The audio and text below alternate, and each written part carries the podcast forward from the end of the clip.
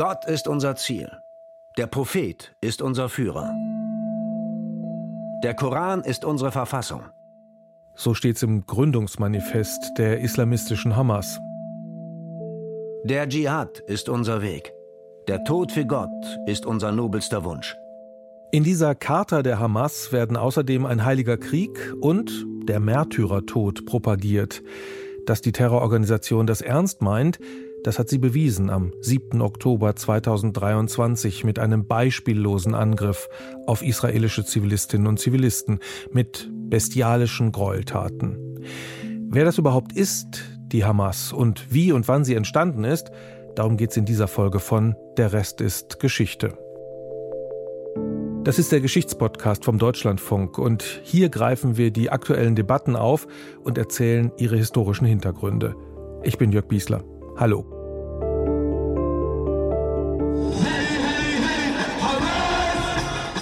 Hamas ist heute eine Regierung geworden und jetzt müssen wir Entscheidungen treffen.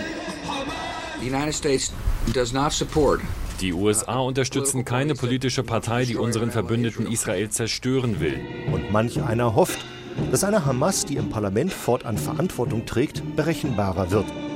2006 hat die Hamas bei den Wahlen zum Legislativrat der palästinensischen Autonomiegebiete die absolute Mehrheit gewonnen. Kurz zur Situation. Dieser Legislativrat, das ist das Parlament in den Autonomiegebieten. Ein Staat Palästina mit einer regelrechten Regierung, den gibt's ja bislang nicht, obwohl es viele Ansätze gab zu einer Zwei-Staaten-Lösung. So, und bei diesen Wahlen, da hat die Hamas 56 Prozent der Stimmen bekommen. Und damit hat sie gegen die Fatah gewonnen, die bis dahin führende Partei. Aber wie kann es eigentlich sein, dass da eine Partei die Wahl gewinnt, die Terroranschläge verübt, ja nicht erst seit dem 7. Oktober und die Raketen auf Israel feuert?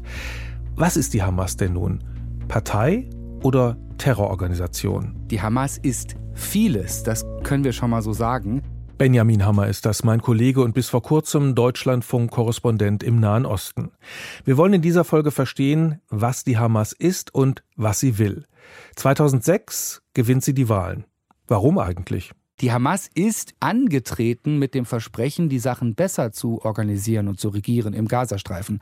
Da gab es Frust gegenüber der palästinensischen Autonomiebehörde, Vorwürfe der Korruption und die Hamas hat auch in den ersten Jahren zum Beispiel die Zahl der Sicherheitskräfte nach eigener Aussage reduziert. Klammer auf, da ging es natürlich auch darum, unliebsame Polizisten der Fatah äh, möglicherweise aus dem Dienst zu nehmen und eigene Streitkräfte aufzubauen. Aber in diesen Jahren 2006, 2007, 2008 konnte die Hamas sich gegenüber der Bevölkerung schon noch inszenieren als wir räumen hier mal auf, wir organisieren den Gazastreifen besser. Seit 2006 ist die Hamas also an der Macht im Gazastreifen. Es gab nämlich seitdem keine Wahlen mehr. Und manche sprechen deshalb inzwischen von einer islamistischen Diktatur, denn die Menschen dort werden ja nicht gefragt, ob sie das noch wollen. Der Gazastreifen ist ein Teil der Autonomiegebiete, 2,2 Millionen Menschen leben dort, auf engstem Raum muss man sagen. Ein Küstenstreifen am Mittelmeer zwischen 6 und 14 Kilometer breit und rund 45 Kilometer lang. Benjamin ist häufig dort gewesen, zum Beispiel 2017, kurz nachdem er die Korrespondentenstelle übernommen hat. Die Spannung lag förmlich in der Luft. Man passierte den schwer gesicherten Grenzübergang Erez zwischen Israel und dem Gazastreifen. Dann kam man in ein Niemandsland. Ein Kilometer ging man durch einen überdachten Gang und kam dann erstmal zu einem Checkpoint der palästinensischen Autonomiebehörde, also jener Institution, die eigentlich aus dem Gazastreifen verdrängt wurde. Die funktionierte aber bislang sozusagen als Puffer zwischen Israel und der Hamas im Gazastreifen, weil sich Israel und die Hamas ja gegenseitig eben nicht anerkennen.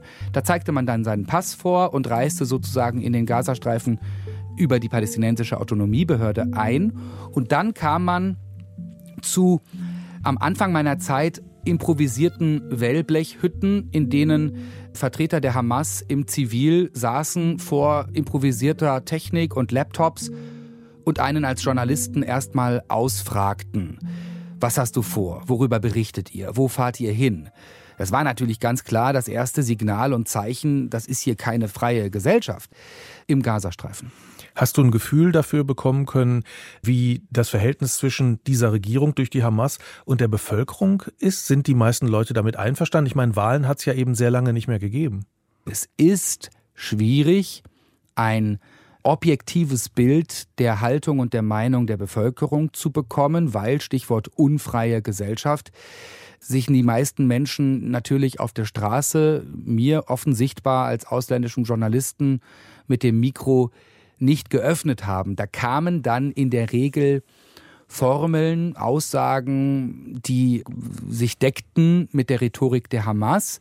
Und an der Stelle halte ich es gut für möglich, dass einige, vielleicht auch viele der Gesprächspartner das tatsächlich so gesehen haben. Aber es ist natürlich genauso möglich, dass sie das gesagt haben aus Angst. Also richtige Redefreiheit gibt's wohl nicht im Gazastreifen. Und die Menschen dort sind auch nicht mit der Hamas gleichzusetzen. Sie leiden ja auch unter dem Hamas-Regime. Wie groß der Anteil der Bevölkerung ist, der jetzt nach dem 7. Oktober zum Beispiel ja auch die Hamas verantwortlich machen könnte, auch für die Zerstörung des Gazastreifens, oder wie hoch der Anteil jener ist, die sagen, dafür machen wir nur Israel verantwortlich und wir unterstützen gerade jetzt die Hamas. Das ist ganz schwer von außen, aber sogar für jene, die sich damit professionell beschäftigen, als Meinungsforscherinnen und Forscher festzustellen und zu definieren. Aber nochmal ganz klar, die Hamas als Vertreterin im Gazastreifen, die diesen Gazastreifen mit sehr, sehr harter Hand regiert. Die Hamas ist also faktisch die Regierung im Gazastreifen, wenn auch inzwischen nicht mehr demokratisch legitimiert. Es gab ja keine Wahlen mehr und sie ist eben nicht nur eine politische Partei. Es gibt ja auf der Welt soziale Bewegungen, politische Parteien, bewaffnete Milizen, islamistische Organisationen, Terrororganisationen. Und du ahnst jetzt vielleicht, worauf ich hinaus will. Die Hamas ist all das in einem. Sie selbst nennt sich Islamische Widerstandsbewegung. Und selbst in diesen Tagen, selbst nach dem 7. Oktober, gibt es ja auf der Welt einige, die sie weiterhin so nennen und so begreifen. Klar ist aber auch schon vor dem 7. Oktober wurde die Hamas von vielen Ländern als Terrororganisation eingestuft. Terrororganisation, das können wir an dieser Stelle festhalten. Aber das Bild beschreibt eben die Komplexität der Hamas noch nicht vollständig und ausreichend. Die Hamas hat immer wieder Anschläge gegen Israel verübt, auch um den Friedensprozess zu hintergehen. Den gab es zwischen der palästinensischen Befreiungsorganisation PLO und Israel, festgelegt in den 90er Jahren in den sogenannten Oslo-Verträgen. PLO und Hamas haben sich zerstritten daraufhin und sich einen blutigen Machtkampf geliefert. Mehr über den Friedensprozess und den Staat Israel gibt's in der Folge zur Geschichte Israels. 2006 hat der damals gerade frisch gewählte Ministerpräsident der Hamas, Ismail Haniyeh, sich ganz konkret vom Friedensprozess abgewendet.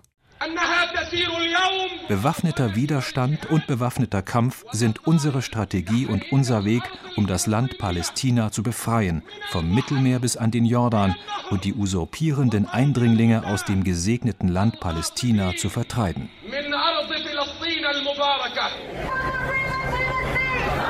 Vom Mittelmeer bis an den Jordan, From the River to the Sea, ein antisemitischer Slogan, der auch in Deutschland zu hören war bei den pro-palästinensischen Demonstrationen.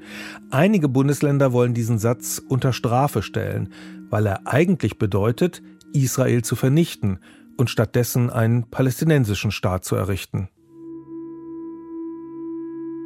Es gibt Aufnahmen von Protesten und Demos am Grenzzaun zwischen Israel und Gaza. Da wurden von den Menschen klar antisemitische Parolen gerufen im Beisein von Ismail Haniyeh, dem Hamas-Chef. Und dann, daran müssen wir in diesen Tagen natürlich auch erinnern, gibt es ja die Mitschnitte von Telefonaten am 7. Oktober während des Angriffs, die Israel veröffentlicht hat, in denen ein Kämpfer, ein Mitglied, ein Terrorist der Hamas seine Eltern anruft und sagt, Mama, ich habe zehn Juden umgebracht, euphorisiert. Er sagt Juden, nicht Israelis, Zionisten, Menschen. Er sagt Juden. Auf den ersten Blick hat sich die Hamas hier in den letzten Jahren entwickelt und gemäßigt. Auch wichtig aus wissenschaftlicher Sicht, sich das genau anzuschauen. De facto gibt es aber auch im Jahr 2023 gibt es definitiv äh, weiterhin hasserfüllte antisemitische Rhetorik und Handlungen. Die Hamas ist eine politische Partei, sie betreibt Krankenhäuser und Schulen und sie betreibt Terror gegen die Menschen in Israel. Entstanden ist sie 1987 aus der ägyptischen Muslimbruderschaft. Um rauszukriegen, was diese Muslimbruderschaft ist, habe ich mich mit Gudrun Krämer verabredet. Sie ist die Expertin zum Thema. Die Anfänge sind recht kompliziert und gar nicht geradlinig. Gudrun Krämer ist Islamwissenschaftlerin. Bis zu ihrer Emeritierung hat sie das Institut für Islamwissenschaften an der FU Berlin geleitet. Von ihr gibt's dicke Bücher über den Islam und auch über die Geschichte Palästinas. In Deutschland waren das lange Randthemen. Was hat Sie daran interessiert? Die Kultur, die Architektur, die Geschichte und auch die Gegenwart. Mein Zugang ging aber nicht über die Religion als solche. Also ich komme nicht von der Theologie her, sondern von der Geschichte und, also sagen wir mal Zeitgeschichte, ohne dass in der Zeit, in der ich studiert habe, also in den 70er Jahren, die Frage einer Radikalisierung des Islam, der Muslimbrüder oder gar der Hamas schon so prominent gewesen wären, wie sie heute sind. Wer immer sich heute zu solchen Themen äußert, der wird kritisiert. Auch Gudrun Krämer. Besonders scharf, weil sie 2019 eine Stellungnahme in der Zeit mit veröffentlichte, in der sie sich ausgesprochen hat gegen die Verurteilung der BDS-Bewegung als antisemitisch durch den Deutschen Bundestag. Die Bewegung BDS ruft zum Boykott gegen den Staat Israel auf.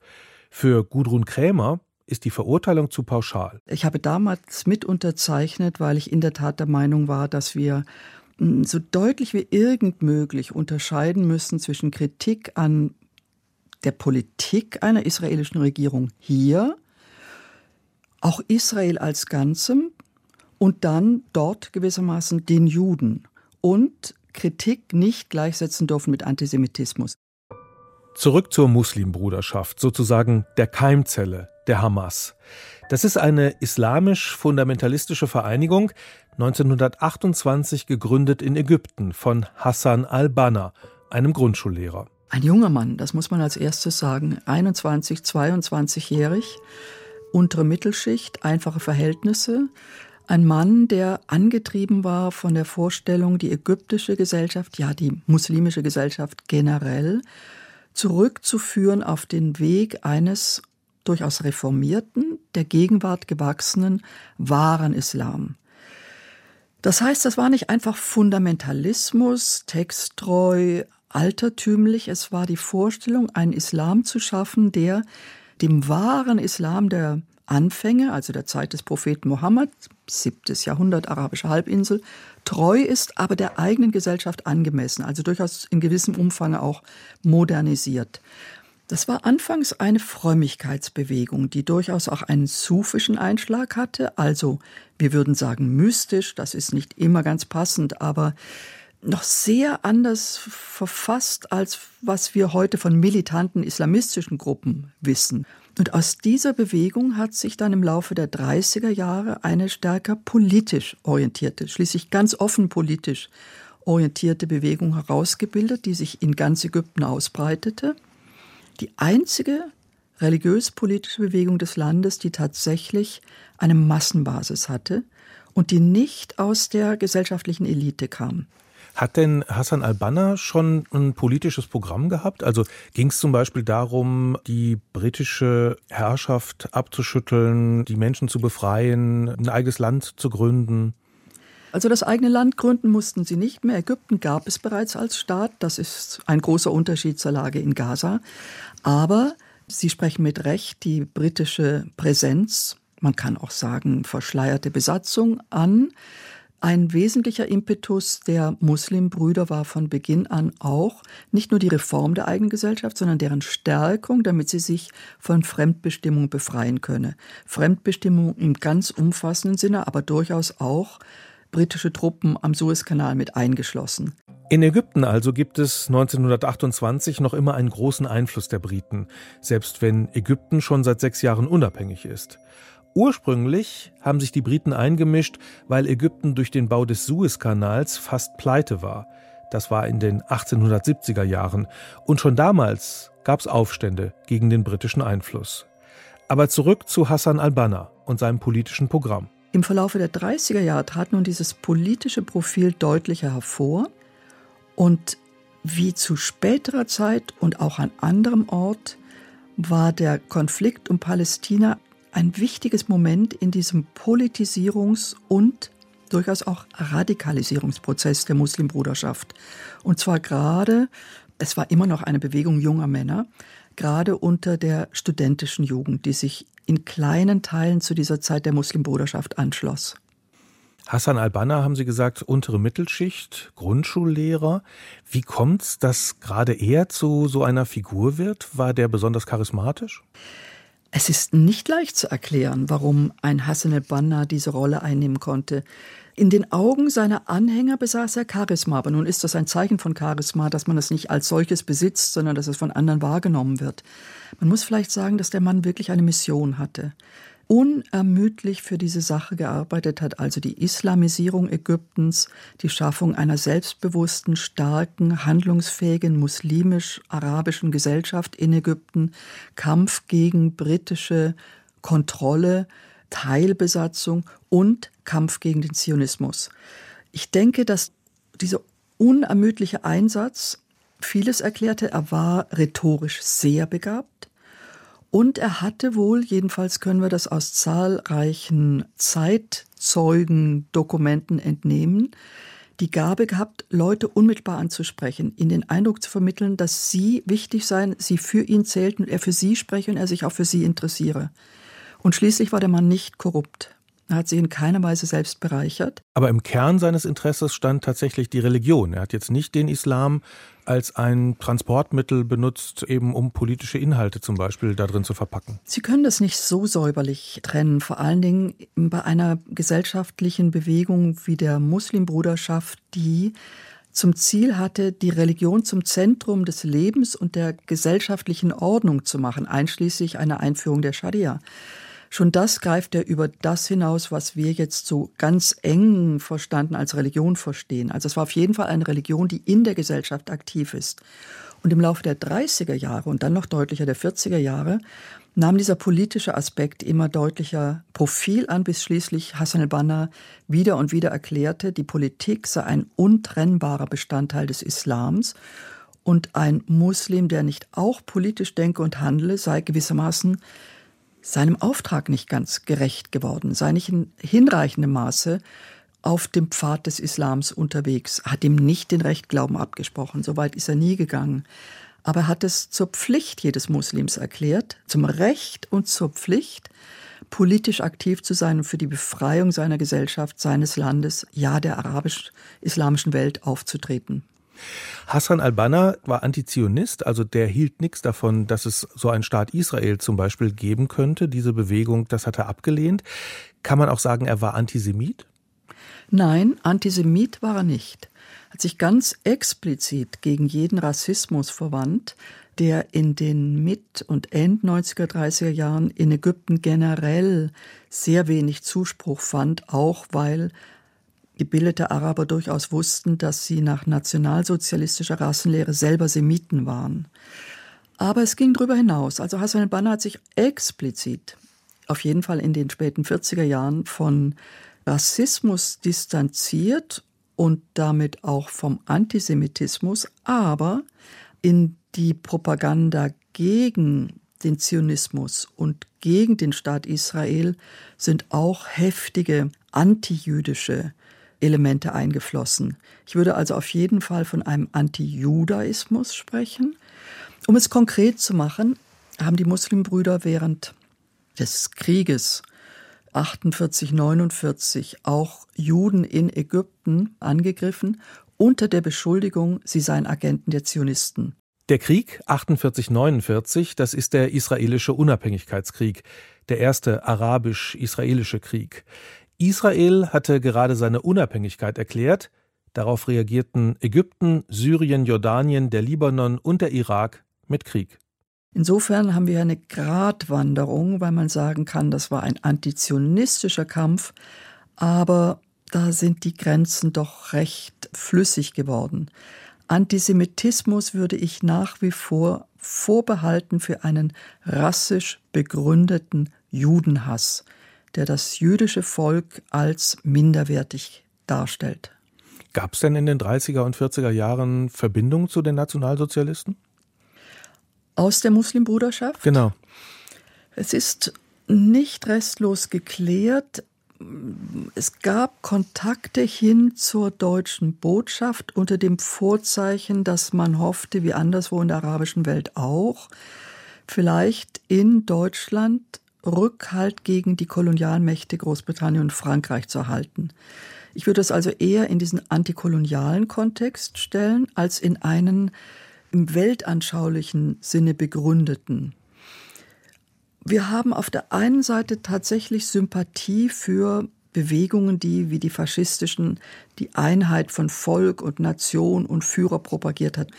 Das war gerade in der kolonialen Welt für viele verführerisch. Diese Idee von Einheit und Kraft und Macht und Stärke und Jugend, auch unter einer islamischen Jugend. Aber im Vordergrund der Kontakte zum NS-Regime stand die Hoffnung, dass es sich gegen Großbritannien stellen würde.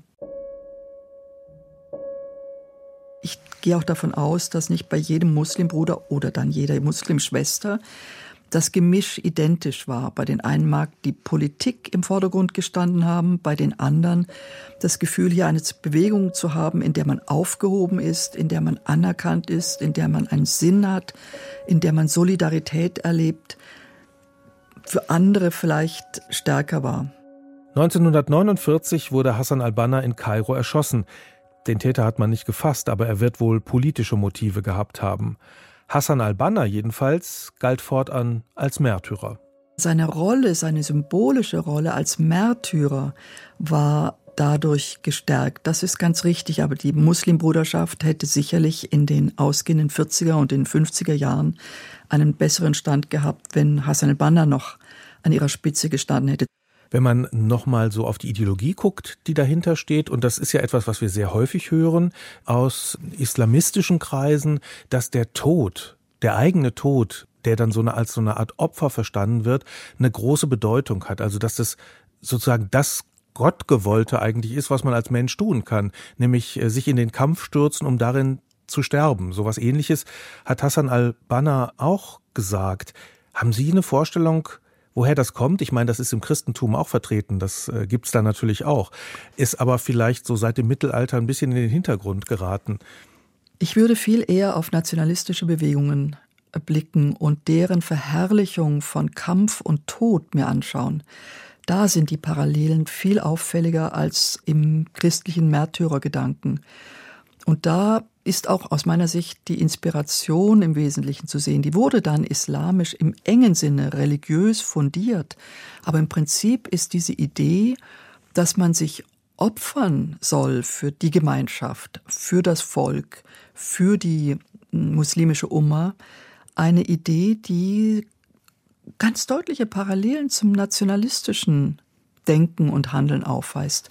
In der Tat war die Glorifizierung des Märtyrertodes, jetzt aber in dieser nationalen Sache eigentlich, Teil der Muslimbruder-Ideologie, ihrer Propaganda, Teil der Slogans, die sie auf den Straßen gerufen haben, eben Ausdruck dieser militanten, feurigen Rede, wenn Sie sich dann aber anschauen, wie viele Muslimbrüder tatsächlich diesen Weg gewählt haben, dann sehen Sie eine Kluft. Auch hier stellen sie fest, dass Menschen zwar diese Rede führen können, aber die überwiegende Mehrzahl sie nicht in die Praxis umsetzt. Nach der Ermordung Hassan al-Bannas geriet die Muslimbruderschaft in eine Führungskrise.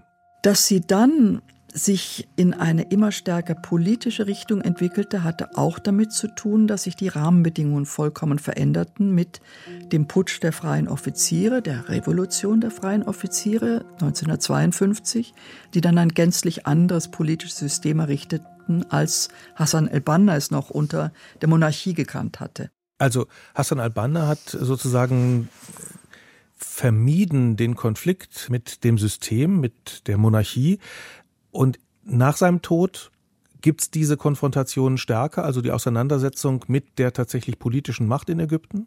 Ja.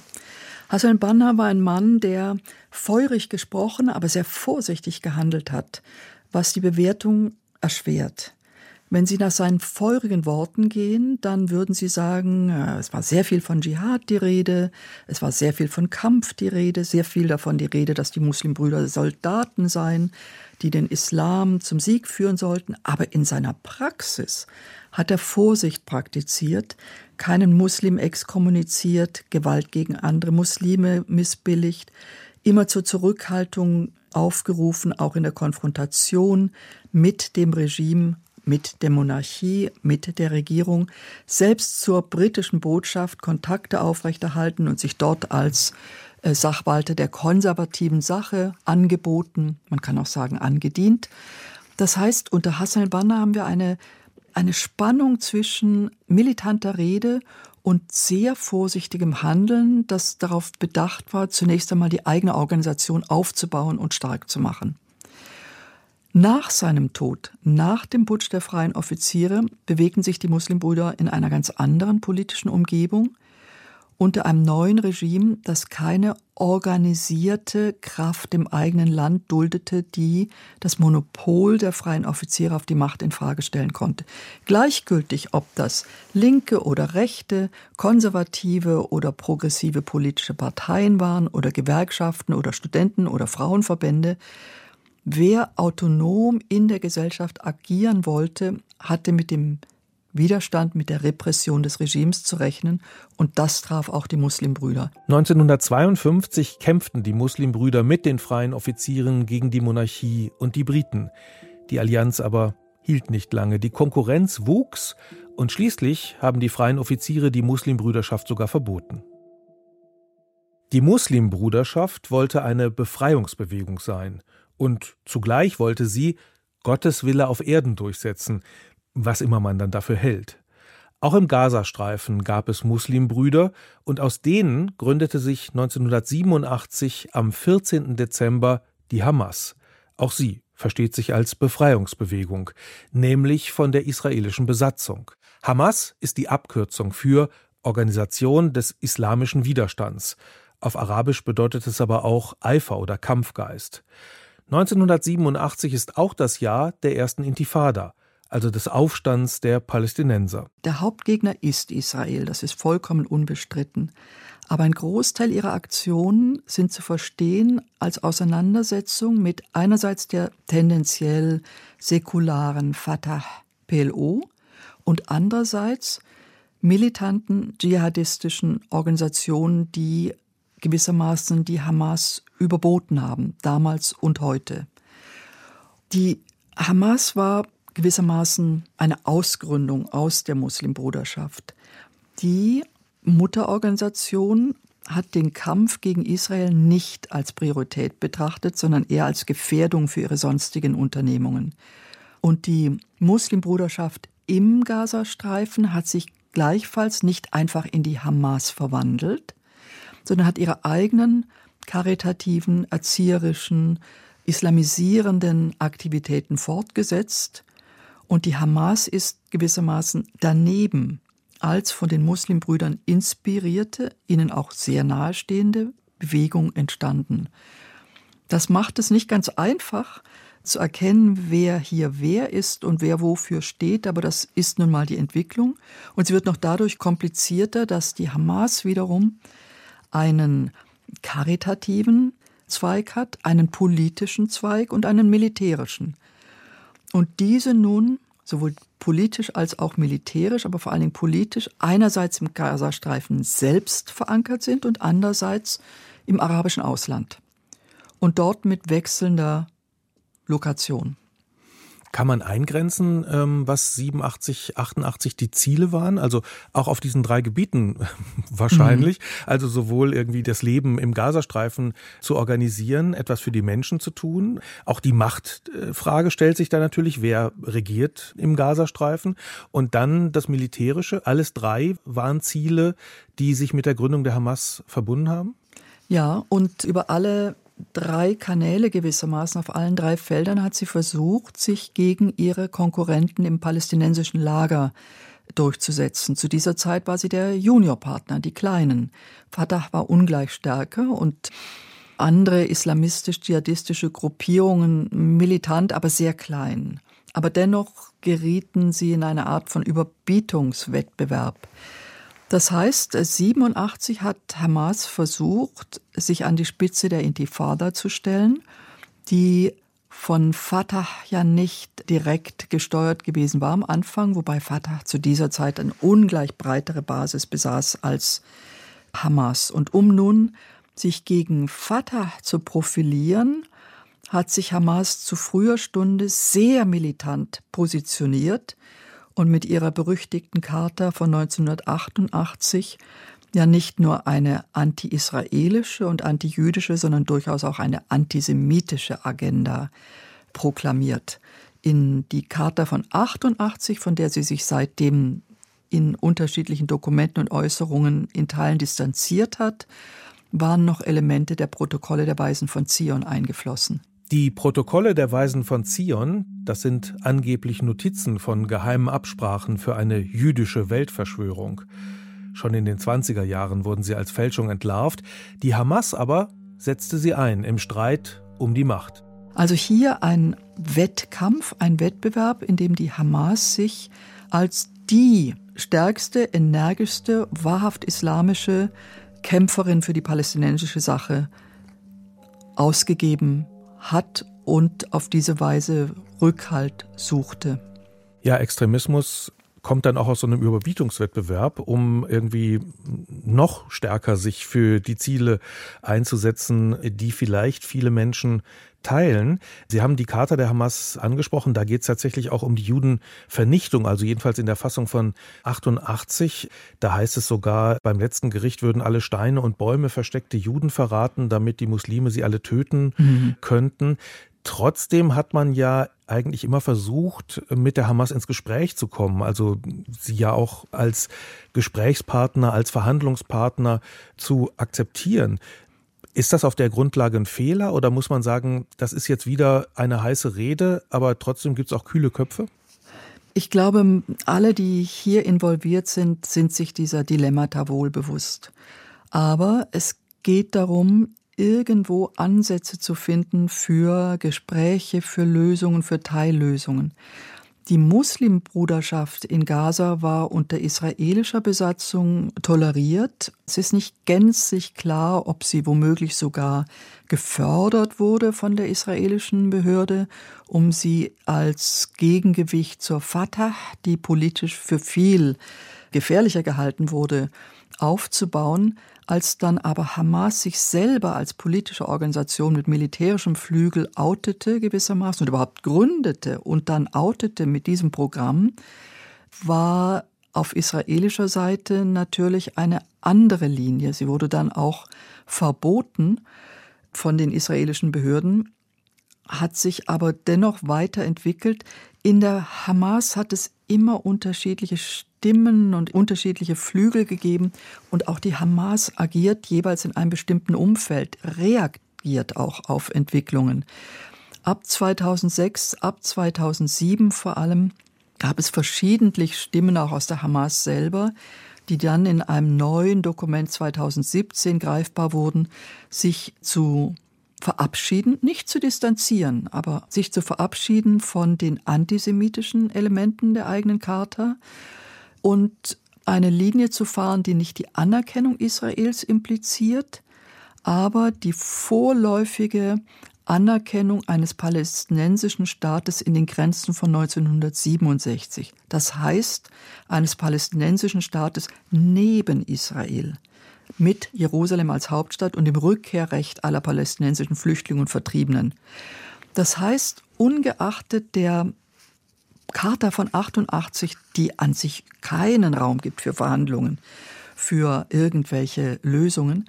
Ungeachtet dieser Charta gab es auf Hamas Seite Entwicklungen und auf die hat dann auch die Umwelt reagiert, die palästinensische wie die israelische und die internationale, wobei die internationale Gemeinschaft mehrheitlich, aber nicht einheitlich, mehrheitlich die Hamas als terroristische Organisation eingestuft hat. Und das hat auch etwas zu tun mit der Charta der Hamas von 1988, die wir am Beginn dieser Folge zitiert haben. Grundsätzlich geht diese Charta zurück auf die Überzeugung von Hassan al-Banna, dem Gründer der Muslimbrüder. Der hatte ja zum Dschihad aufgefordert und den Märtyrertod verherrlicht. Allerdings, das hatte Gudrun Krämer schon erklärt, die Hamas passt ihre Charta immer mal wieder an, wenn sich die Zeiten ändern. Seit 2017 und auch schon davor sehen wir bei der Hamas ziemlich viel Sprachakrobatik. Wenn wir uns anschauen, eine ergänzte, eine aktualisierte Charta der Hamas aus dem Jahr 2017, dann steht da weiterhin, die Hamas lehnt jede Alternative ab, die nicht ganz Palästina befreie. Und das würde wiederum das Ende, die Vernichtung von Israel bedeuten. Benjamin Hammer nochmal, bis 2022 Deutschlandfunk Nahostkorrespondent.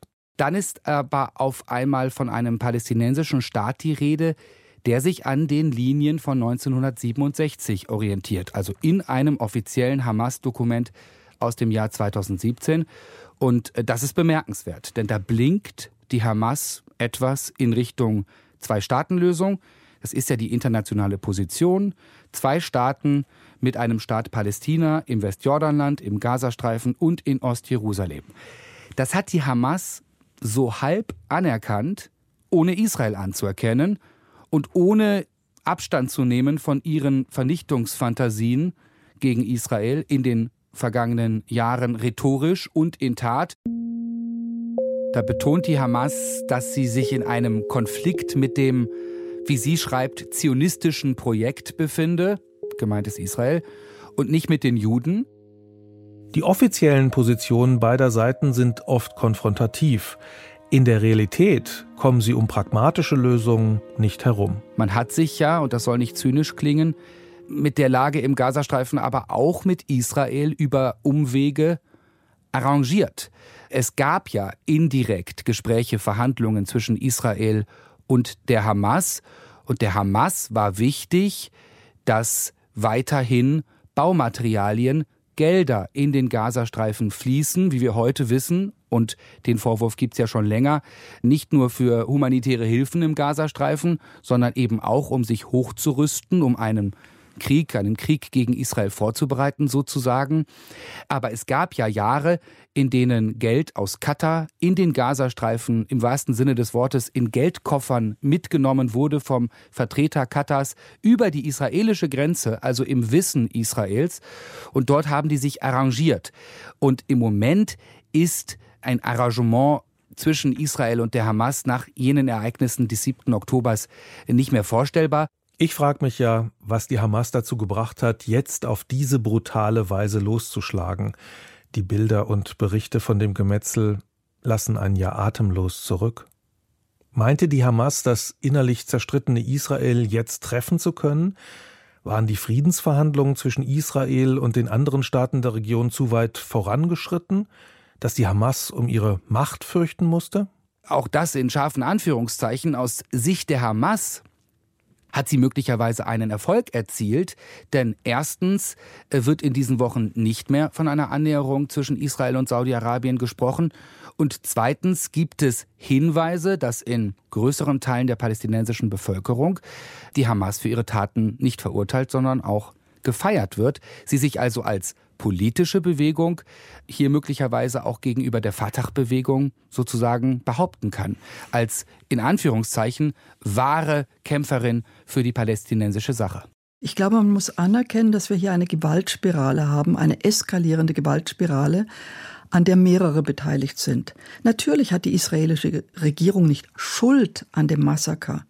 Das wäre Unsinn. Aber man muss doch sehen, dass es einen Hintergrund von Besatzung und Abriegelung gibt, der viele Palästinenserinnen und Palästinenser, viele Araberinnen und Araber, viele Musliminnen und Muslime und viele andere dazu bringen, zu fragen, wie es zu dieser äh, Gewaltspirale kommen konnte. Ich verstehe, was Gudrun Krämer meint.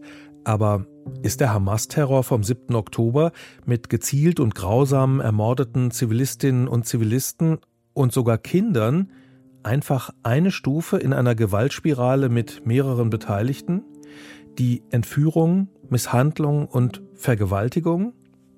Das sehe ich anders. Auch jetzt noch, Anfang Dezember, als wir diese Folge aufnehmen, schießt die Hamas Raketen auf Israel. Zivilisten werden weiter als Geiseln festgehalten.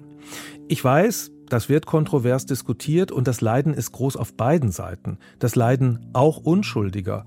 Aber welche andere Chance lässt die Hamas Israel, als die Terroristen im Gazastreifen zu jagen, was ohne zivile Opfer kaum möglich ist? Vor allem nicht, wenn die Hamas ihre eigene Bevölkerung als Schutzschild benutzt. Aber wahrscheinlich sind Gudrun Krämer und ich uns da auch einig. Sodass es keine echte Fortentwicklung gibt. Und die sieht man auch jetzt nicht. Weil auf beiden Seiten für überschaubare Zeit meines Erachtens die Abwehr, das Misstrauen, die Angst, der Schmerz so potenziert wurden und es wenige gibt, die sagen, wir müssen hier gewissermaßen einen Strich ziehen, vergangenes Leiden erstmal zurückstellen, nicht die Schuldfrage in den Vordergrund rücken, sondern tatsächlich nach Regelungen suchen. Eine Lösung, die alle zufriedenstellt, kann ich mir überhaupt nicht vorstellen. Ich kann mir sehr wohl Regelungen vorstellen. Aber um die durchzusetzen, müsste man auf beiden Seiten eine hinreichende Masse an Menschen haben, die sie auch will und die bereit ist, und es ist abzusehen, dass sie dazu bereit sein müssen, auch sich mit Gewalt gegen jedes Entgegenkommen, gegen jede Friedenslösung zu wappnen. Denn sowohl auf palästinensischer wie auf israelischer Seite werden alle, die sich für Frieden einsetzen, bedroht durch militante Kräfte. Israel hat nun das erklärte Ziel, die Hamas zu zerschlagen. Man kann sich fragen, ob das überhaupt geht. Man kann Tunnel sprengen und Kommandozentralen zerstören, man kann militärisch gegen bewaffnete Kämpfer vorgehen, aber die Führer der Hamas sitzen zum Teil im Ausland und das Gedankengut sitzt in den Köpfen. Erreicht man die? Wahrscheinlich treibt man jetzt viele Menschen in die Arme der Hamas, auch wenn die ja eigentlich schuld ist am aktuellen Leid. Eine Perspektive, die braucht die Region, und die ist jetzt erstmal ganz finster geworden. Fraglich, ob genug auf beiden Seiten wirklich Frieden wollen. Oder ob es nicht doch prima ist für die Wiederwahl, wenn der äußere Feind noch da ist und man mit Angst Politik machen kann. In Israel können die Menschen immerhin bei den Wahlen entscheiden, was sie wollen, wenn das auch oft zu verwunderlichen Ergebnissen führt. Im Gazastreifen werden sie nicht mal gefragt. Stattdessen gibt man ihnen nichts und sagt, Israel sei dran schuld.